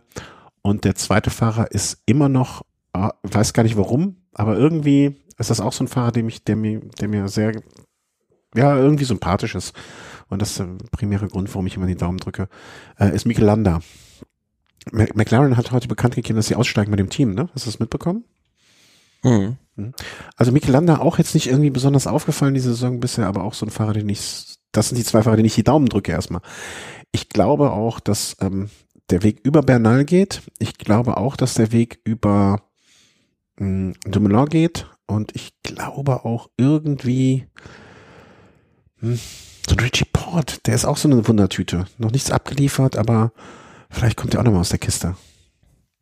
Ja, meine These aus der letzten Sendung hat weiterhin Bestand, dass Empire schlägt zurück, aber bei dieser Tour vielleicht mit einer bisschen anderen Taktik wie gesagt, dass man jetzt Carapaz mitgenommen hat mhm. ähm, für einen Froome oder für einen Thomas, für den von beiden auch immer, ähm, deutet für mich so ein bisschen darauf hin, dass man das Ganze ein bisschen offensiver gestalten wird. Also Carapaz ist halt einer, der greift sehr gerne an und ähm, ja, dadurch bekommt halt Bernal die Möglichkeit, ja, am Hinterrad der anderen zu lauern und ähm, seine Ausdauer auszuspielen und dann vielleicht im entscheidenden Moment drüber zu ziehen, wenn halt Carapaz wieder eingeholt ist. Also mit Sicherheit werden wir, denke ich, nicht mehr diesen Zug von Ineos sehen, wie in den letzten Tagen, in den letzten Jahren, ähm, eher von Jumbo Visma, mhm. aber ähm, die werden verdammt stark trotzdem sein.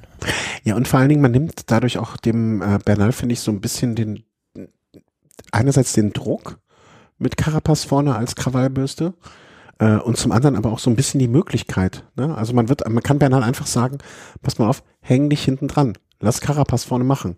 Häng dich dran, spar Kräfte. Ja, setz, häng dich einfach nur an das, ne, vielleicht stellen sie ihm noch so einen Kwiatowski da als Captain de la Route an die Seite. Häng dich einfach bei ihm dran und mach nichts, bis du das Go kriegst.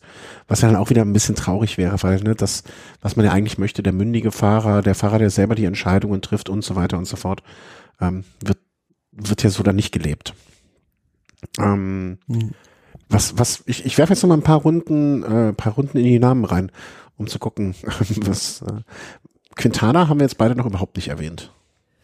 Ja, das ist halt so eine Sache mit Quintana. Also der Quintana aus, aus dem Frühjahr würde ich sagen, mit der Form ähm, fährt um den Toursieg mit. Ähm, Problem ist einfach diese Knieverletzung, die er hatte bei diesem Sturz. Ähm, den da immer noch so ein bisschen handicapiert hat in der Vorbereitung. Er war zwar gut, hat dann aber auch die Dauphiné am letzten Tag verlassen, sagt man auch wegen der Knieprobleme. Und ja, vielleicht überrascht er uns, aber ich würde sagen, ähm, eher hintere Top Ten. Mhm. Du klangst übrigens bei der Einleitung deiner Antwort so ein bisschen wie mein ehemaliger Mathelehrer. Ja, der Christian. ähm, Miguel Anke Lopez, Kapitän von Astana. Auch, auch irgendwie noch nicht erwähnt worden. Einer der Kolumbianer, von denen man ja, ich sag mal, wir könnten auch, ich könnte mir auch vorstellen, äh, Bernal vor Uran vor Lopez, rein kolumbianisches äh, Podium. Ja, super Mann. Also den würde ich schon von seiner persönlichen, seinen persönlichen Fähigkeiten her ganz hoch einstufen, sehe aber so das Team Astana an sich nicht stark genug, um beispielsweise ein Liedertrikot zu verteidigen. Also wenn man da mal so ein bisschen das Aufgebot anguckt, beispielsweise mit den beiden Isagire-Brüdern, ja, das ist alles ganz nett irgendwie, aber mir fehlt dann da doch ganz nett, einen, um in der Spitze mitzuhalten, halt einen Vlasov, den ich beispielsweise gerne bei der Tour gesehen hätte, oder ein Vogelsang beispielsweise, mhm. ja, das sind halt so in den Bergen ist das Team halt nicht allererste Sahne und das verhindert, glaube ich, eine super gute Platzierung für Lopez, auch wenn er selbst wahrscheinlich vom Formaufbau her sehr gut ist. Könnte aber auch sein, dass er in der letzten Gruppe bei diesen Etappen mit mehreren Anstiegen und so weiter an einem Tag da mal alles auf die Karte setzt und mal versucht dann die drei Minuten Rückstand in eine Minute, äh, wie sagt man, Vorsprung, genau das ist das Wort, Vorsprung umzuwandeln und ähm, dann nochmal alles spannend machen kann. Wäre für mich so ein Kandidat, der so etwas machen könnte. Vielleicht nimmt er dann auch noch so ein Fabio Aru oder Pogacar von UAA mit, die ja. Ähm, ja, das ist, sind wir bei der nächsten spannenden Kapitänsfrage. Generell, wer ist bei, der Kapitän bei dieser Mannschaft? Ich würde sagen Pogacar, weil Fabio Aru sah jetzt in den ersten Vorbereitungsrennen zwar recht gut aus, aber danach, ja, ähm, kam nichts mehr. Also Lombardei-Rundfahrt ist er, glaube ich, gar nicht erst angetreten. War für mich ein Rätsel, warum sie den jetzt mit zur Tour nehmen. Würde da ganz klar auf Pogacar setzen. Und ja, gut, er war jetzt bei der Dauphiné ja, so lala, also war zwar oft vorne dabei auch, aber ja, hat jetzt nicht den Riesensprung im Verhältnis zur letzten Vuelta gemacht. Mhm. Kann mir schon gut vorstellen, dass für ihn die Top 5 irgendwo drin sind. Ja, bin ich, bin ich völlig bei dir, glaube ich auch. Movies, pff, also Valverde holt eine Etappe irgendwann mal. Das war's. Wobei, wobei ich glaube, Valverde, der fährt trotzdem immer noch irgendwo umragende 10 in der Gesamtwertung ja, ja. rum, weil er einfach so, so, so konstant ist. Der fährt jeden Tag, ja, ja, genau. Also der fährt zweimal ähm, irgendwie, der gewinnt eine Etappe, wird zweimal Dritter und landet sonst immer plus, zwischen Platz 8 und Platz 20. Und äh, macht so eine Hamster-Taktik und äh, kommt deswegen äh, da irgendwie auch vorne mit an. Ist auch, ist auch zufrieden, ist okay so, ist nicht schlimm die Movies versuchen dann noch irgendwie mit irgendwelchen bescheuerten Maßnahmen mit ähm, drei, vier Fahrern immer so vorne zu landen, um ihre Gesamtwertung, äh, hier Mannschaftswertung zu holen. Und dann sind alle glücklich, liegen sich in den Armen, kriegen noch einen Mobilfunkvertrag und das war's dann. Ab, abgehakt. Wobei das in diesem Jahr, also wenn wir so ein bisschen ausschwenken zur Mannschaftswertung in diesem Jahr sehr schwer wird, weil ich da Jumbo eindeutig vorne sehe, ähm, vor Ineos und EF Education. Also ich glaube nicht, dass Movistar, selbst wenn sie es unbedingt drauf anlegen, da vorlanden, vorne landen kann. Zumal, ja, die haben ja noch eigentlich als Kapitän Enric Mass und der hat ja seit dem Neustart nur enttäuscht. Hm. Ja, nee, da erwarte ich auch nichts. Äh, wen haben wir da noch? Dann hier äh, Mitchelton Scott, Michael Neville, Adam Yates, Esteban Chavez. Ja. Ja, also die, die haben ja selbst ausgegeben, dass sie auf Etappensiege gehen wollen. Mhm. Halte ich für die richtige Taktik. Ja. Ähm, Adam Yates und Chavez sind in guter Form mit Sicherheit in der Lage, ähm, einige Etappen in den Bergen abzuschießen. Die werden versuchen oder werden vielleicht einer von den beiden auf einer Etappe viele Minuten kassieren und dann haben sie ihre Freiheiten. Hm. Beide mit Sicherheit auch Kandidaten fürs Bergtrikot, aber fürs Gesamtklassement sehe ich jetzt beide nicht. Ja. Äh, auch interessant, dass die ja nächstes Jahr hatten wir schon besprochen, dass nächstes Jahr die Yates-Brüder getrennt sind. Einer geht zu Ineos und ja, hatten wir in der letzten ah, okay. Sendung ja schon. Ja, äh, ja, Lotto Sudal auch, wird auch so eine Mannschaft sein, die auf Etappensiege geht. Mehr braucht man da, glaube ich, gar nicht groß zu sagen, ne? Mit Gilbert, mit Degenkolb, äh, Caleb Ewan, das werden so die Eisen im Feuer für einen Etappensieg sein. Äh, was war noch? Denn Martin sehe ich jetzt überhaupt nicht irgendwie was kommen. Gesamtklassement, ja, eher nicht, zumal er ja auch äh, sich in der Vorbereitung noch verletzt hat und jetzt gerade auf dem letzten Drücker dann noch nominiert wurde für den Tourkader. Hm. Nils Vielleicht Bonnet. auch. Ja, Entschuldigung, ich wollte dich nicht unterbrechen. Vielleicht Dan Martin auch äh, ein Kandidat fürs Bergtrikot. Hm. Ja, gute Idee, guter Gedanke, ja. Ähm, Nils Pollitt könnte, sehe ich, äh, ich lehne mich da auch weit aus dem Fenster. Nils Pollitt gewinnt eine Etappe. Ich kann nicht sagen, welche, irgendeine schießt er ab. Das, äh, ja, für mich so einer bisschen so für die Jens Vogt-Rolle halt. Mhm. Ausreißergruppen mhm. und dann versuchen da eine Etappe zu gewinnen. Ja, genau. Das äh, stelle ich mir kann, kann ich mir ganz gut vorstellen. Äh, wen haben wir noch? Und wir haben ja noch hm? André Greipel im Team. Ja. Macht der eine Etappe noch? Was sagt dein Kaffee? Schwierig. Schwierig, schwierig, schwierig. Ihr würdet es ihm so gönnen, ja. aber die, die, die Streckencharakteristik gibt's mir, finde ich nicht her. Also mhm. es muss halt wirklich mal einen reinen Flachlandsprint geben. Vielleicht also wieder ganz am Ende auf den Champs-Élysées. Wenn, also, wenn André Greipel entweder am ersten Tag ins gelbe Trikot fährt oder am letzten Tag ähm, am Champs-Élysées gewinnt, äh, in beiden Fällen gibt's äh, entweder am, in beiden Fällen gibt's sonntags ein Autokorso nach Hürth äh, von mir. Ja, habe ich jetzt äh, Fahrradkorso natürlich, kein Autokorso. Ähm, wen hatte ich denn noch? Ja, Nicolas Roach für Team Sunweb ist, wird, finde ich, sehr spannend. Kann ich mir alles, kann alles und nichts vorstellen. Bin hab da naja, um ehrlich zu sein, erwarte ich von dem nicht sehr viel. Also vielleicht, na, geht halt auf einen Etappensieg aus der Gruppe raus, aber ansonsten denke ich nicht, dass der, dass diese Mannschaft großartig was zerreißen wird ohne Michael Matthews. Mhm. Ach, wer weiß. Also, na, also ja, sie, klar, sie haben, sie haben äh, ein, zwei gute Sprinter dabei, ähm, aber ja, schwierig, schwierig, schwierig, schwierig für die Mannschaft eine Etappe zu gewinnen. Ja. Wen haben wir denn noch? Ja, äh, Nizolo, der Europameister mit Bossan Hagen in einem Team, Pozzo Vivo. Wie gesagt, das ist mein, mein Geheimtipp für die Sprints. Für die Sprints? Okay. Äh, wir haben das Team Bora, glaube ich, noch gar nicht äh, erwähnt, oder? Hab Nö, kann man gleich Genau, das habe ich bewusst natürlich außen vor gelassen. Mit Ein Emanuel Buchmann, den wir noch gar, den hatten wir noch gar nicht aufs Podium gebracht. Dabei wird er doch Dritter, oder? Ja, also Team Bora, wenn wir da mal ein bisschen drüber sprechen, ähm, ist ja so, dass die mehr oder weniger mit einem Lazarett an den Start gehen. Ähm, Max Schachmann hat jetzt so, auf den letzten. Die fahren so mit so einer Karawane von äh, RTWs darüber. Ja, Max Schachmann hat es jetzt auf dem letzten Drücker das grüne Licht noch bekommen, startet mit einem gebrochenen Schlüsselbein. Buchmann ähm, mit mehreren Hämatomen ähm, konnte jetzt ja die Vorbereitung natürlich auch nicht optimal bestreiten. Und ähm, Mühlberger hat es da ja auch bei diesem Sturz bei der Dauphiné recht ordentlich erwischt. Von daher denke ich, wird schwierig, wird schwierig. Also ja, für Buchmann, wenn es gut läuft, jetzt mit der Vorbereitung, denke ich, wäre ein Top-10-Platz vielleicht. Wobei ich mir auch gut vorstellen kann, dass sogar Lennart Kemner noch vor ihm landet. Mhm, ich wollte gerade sagen, ist doch super, hat Kemner freie Fahrt, wenn die alle als Helfer, als Lazarett. Es ist so ein bisschen so mein Geheimtipp auch für die Top 10. Ach, so geheim? Warum nicht? Also, hat jetzt bei der Dauphiné hervorragende Leistung gebracht. Ich meine, vielleicht, vielleicht ist das auch gar nicht so schlecht, ne? also jetzt erzwungenermaßen offener reinzugehen mit diesen jungen Leuten dann auch teilweise.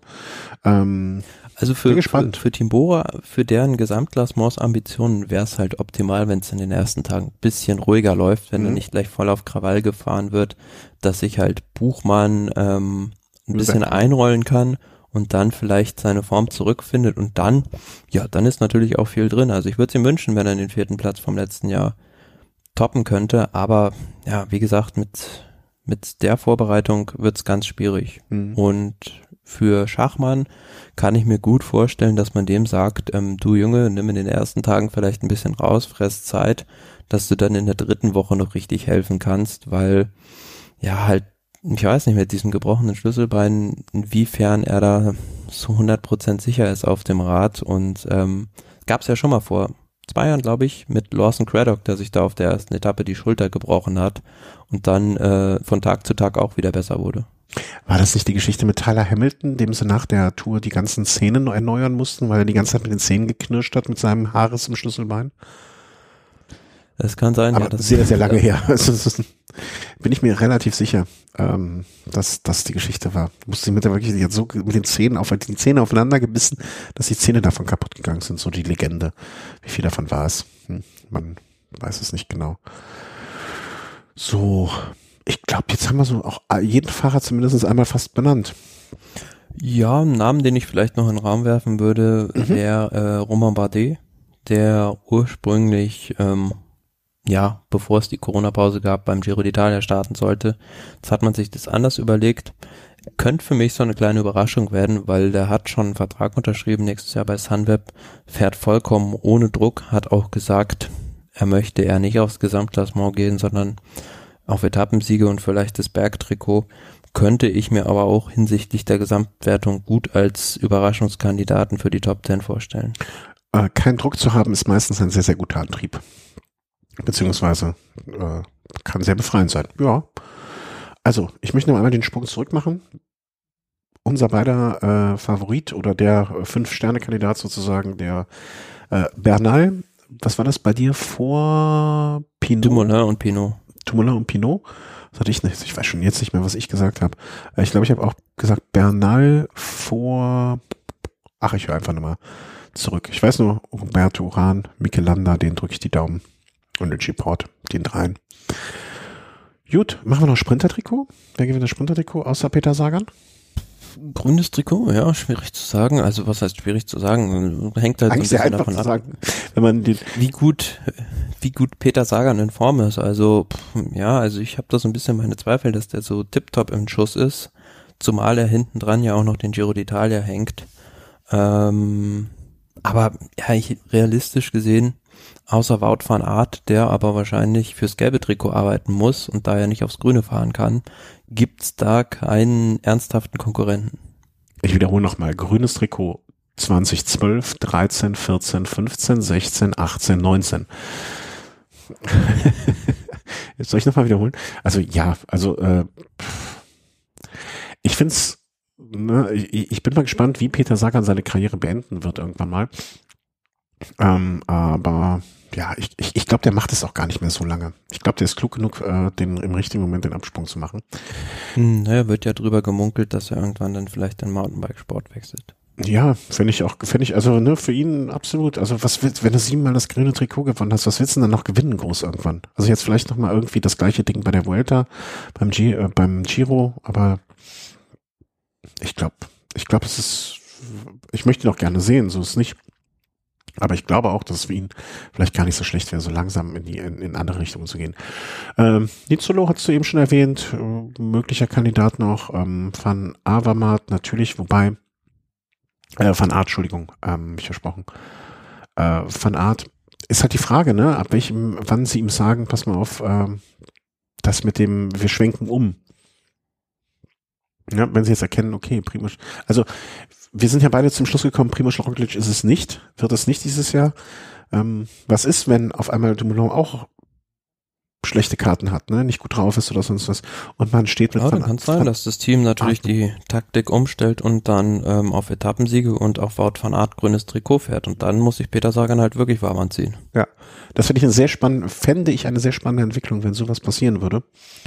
Ähm, da steht uns einiges bevor.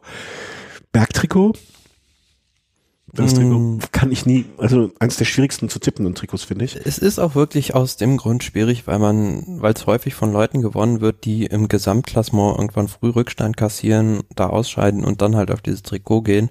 Aber ich würde sagen, in diesem Jahr ist halt auch wieder ein Alaphilippe ein heißer Kandidat, mhm. der mit Sicherheit ja nicht mehr die Freiheiten bekommen wird in Richtung gelbes Trikot, wie er sie im letzten Jahr noch hatte und denke, er könnte auf einer früh in der Tour vielleicht viel Zeit kassieren und dann auf das Bergtrikot gehen oder halt, wie ich auch schon gesagt habe, ähm, Romain Bardet beispielsweise. Und so ein Pinot auch, ne? Wenn der, wenn der jetzt, warum auch immer, sei ihm nicht zu wünschen, am Anfang was kassiert, könnte der auch jemand sein, der in so eine Rolle reinschlüpft. Oder Quintana. Mit Sicherheit. Oder auch ein Adam Yates, wie wir schon gesagt haben. Mhm. Ja, ganz viele, ganz, ganz viele spannende, interessante Namen, äh, die es da machen. Mannschaftstrikot, pff, für einen Eimer. Ähm, wobei, Weißes Trikot haben wir noch, ja? Ja, ja, das wollte ich gerade, das, darauf wollte ich gerade hinaus. Ähm, da müsste ich, aber wenn ich ehrlich sein darf, meine Liste sehen von den, also Bernal, klar. Der ist noch jung genug. Logisch, das ist der Top-Favorit, klar, aber ja. da gibt's einige ganz heiße Eisen, also Pogacar? die, wo du eigentlich, ja, wo du eigentlich sagen würdest, die, ja, unter normalen Umständen, wenn es halt Bernal nicht geben würde, wäre das ein ganz spannender Kampf. Hm. Ja, wenn es Bernal nicht geben würde, wäre das ein spannender Kampf. Ähm, ja, das stimmt wohl. Ähm, ist so ein bisschen der Peter Sagan des weißen Trikots, Egan Bernal. Nochmal, das habe ich jetzt, ich war, was der? Bernal ist so ein bisschen der Peter Sagan des weißen Trikots. Ah, okay. Ja, ja. Ja, wobei, mhm. Also klar, ne, entweder gewinnt das Weiße und das Gelbe, aber wenn das, warum auch immer, ne, ganz am Mann, ich kann mir für Bernal, der kann wirklich jedes Trikot gewinnen.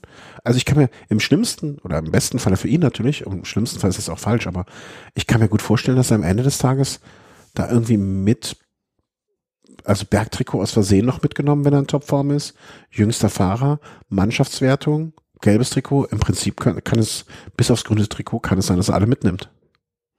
Klar, aber wenn man sich ja mal so, also ich habe es gerade mal gemacht, so ein bisschen die äh, Buchmacherquoten fürs weiße Trikot anguckt. Ja, ähm, das habe ich mir noch gar nicht. Ich hab, wollte es eben machen, aber dann habe hab ich mich irgendwie. Ja, also ich will auch nochmal generell so einen Fahrer in den Ring werfen. Daniel Felipe Martinez, der hat immerhin die Dauphiné jetzt gewonnen. Den würde ich jetzt, also ist halt auch so einer von EF Education First an der Seite von Rigoberto Uran, von dieser ganz starken Mannschaft in den Bergen auch der auch in der Gesamtwertung für eine Überraschung sorgen könnte. Und warum soll der nicht vielleicht auch das weiße Trikot gewinnen?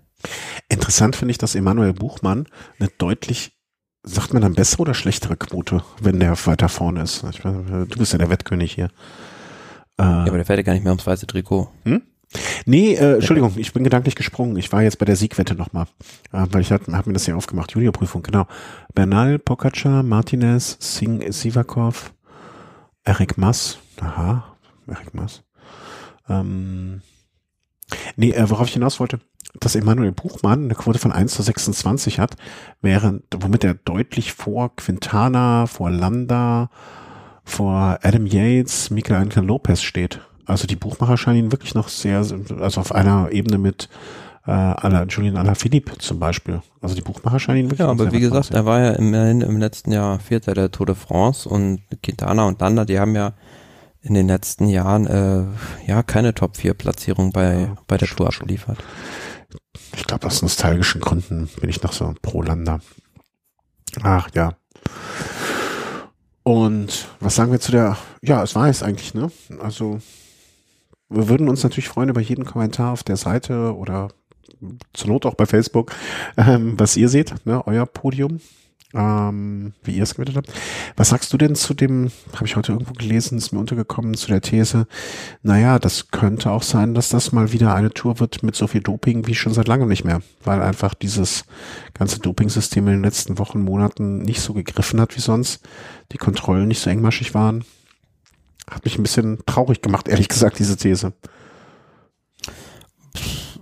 Ja, wenn denn äh, im Vorfeld der Tour und nicht während der Tour. Mhm weil, ja, auf jeden Fall. Ähm, ja, gut, das lässt sich jetzt sehr, sehr schwierig, schwierig sagen. Ähm, mit Sicherheit wird es da den einen oder anderen geben, der da vielleicht der Verlockung etwas Böses zu tun nicht widerstehen konnte. Aber ähm, wie immer ist es bei dieser Sache so, dass man da auch vielleicht erst in ein paar, Jahr, paar Jahren schlauer sein wird. Mhm. Ja, aber wenn jetzt einen so ein Fahrer, ich möchte jetzt gar keinen Namen nicht hier rausgreifen, ne? Aber wenn wir uns so also die Siegwetten angucken, unter eins, zwei, drei, vier, fünf, sechs, sieben, acht, so unter den ersten 30, die hier stehen, die auch wirklich teilweise sehr schlechte Quoten haben, wenn einer von denen jetzt auf einmal in den Top 3, 4 auftaucht, dann wäre der Das wäre wär natürlich dann äh, sehr, sehr auffällig. Also ja, die letzten, die letzten Jahre haben ja gezeigt, dass man von diesen Zeiten zum Glück so ein bisschen weg sind, wo halt plötzlich Leute da unter den Top 5 aufgetaucht sind, von denen man vorher noch nie was gehört hat. Hm. Ich bin gespannt. Also ich, das ist so eine, also meine größten Hoffnungen sind A, die Veranstaltung wird von Anfang bis Ende komplett durchgeführt für, und das ohne gesundheitliches Risiko für irgendjemanden. Abgesehen von dem gesundheitlichen Risiko, was ein Profisportler eh eingeht.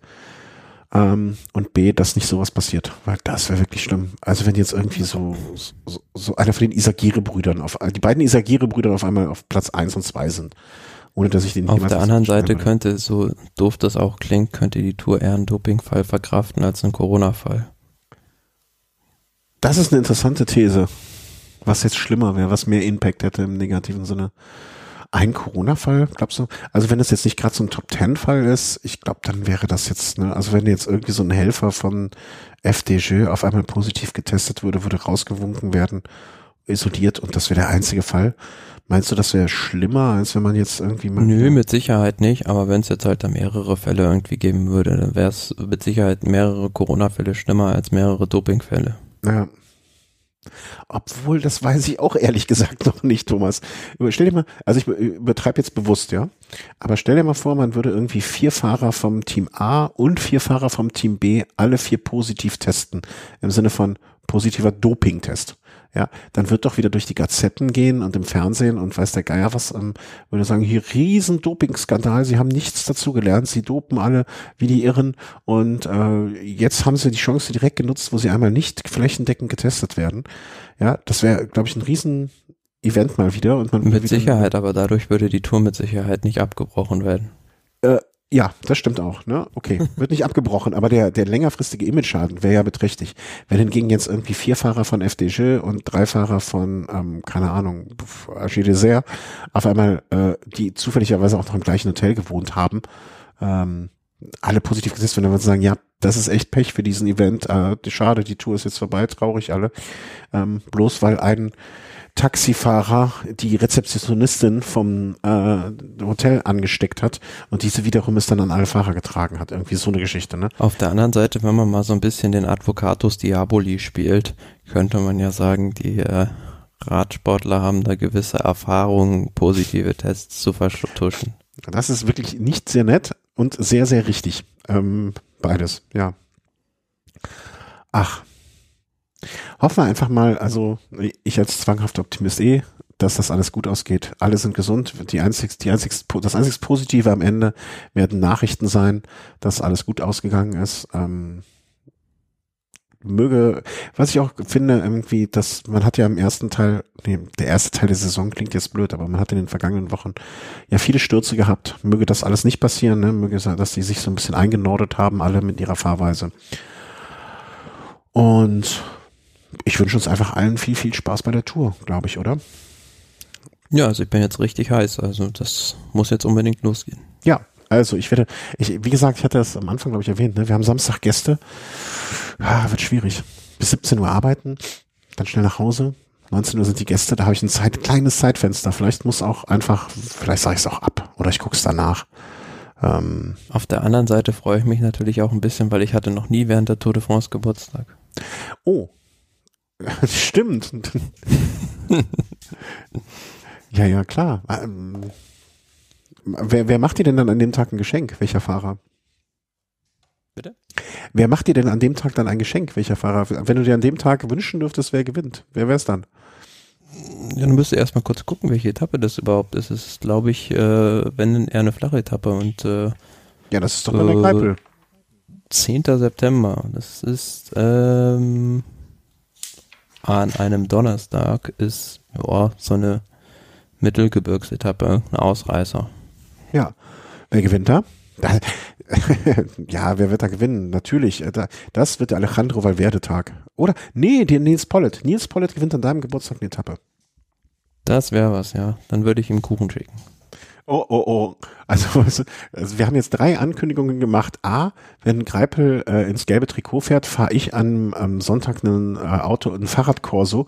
Ich rufe dann noch, ähm, ich weiß nicht, ob er uns hört, also ob er unsere Sendung hört, der äh, gute Enrico, die, die alten Hasen unter euch, die schon lange dem Radsport verbunden sind, wer die noch kennt, rufe ich den Enrico an, ob, ich, ob er mit mir ein, äh, ein Fahrradkorso nach Hürth macht. Ähm, das habe ich angekündigt.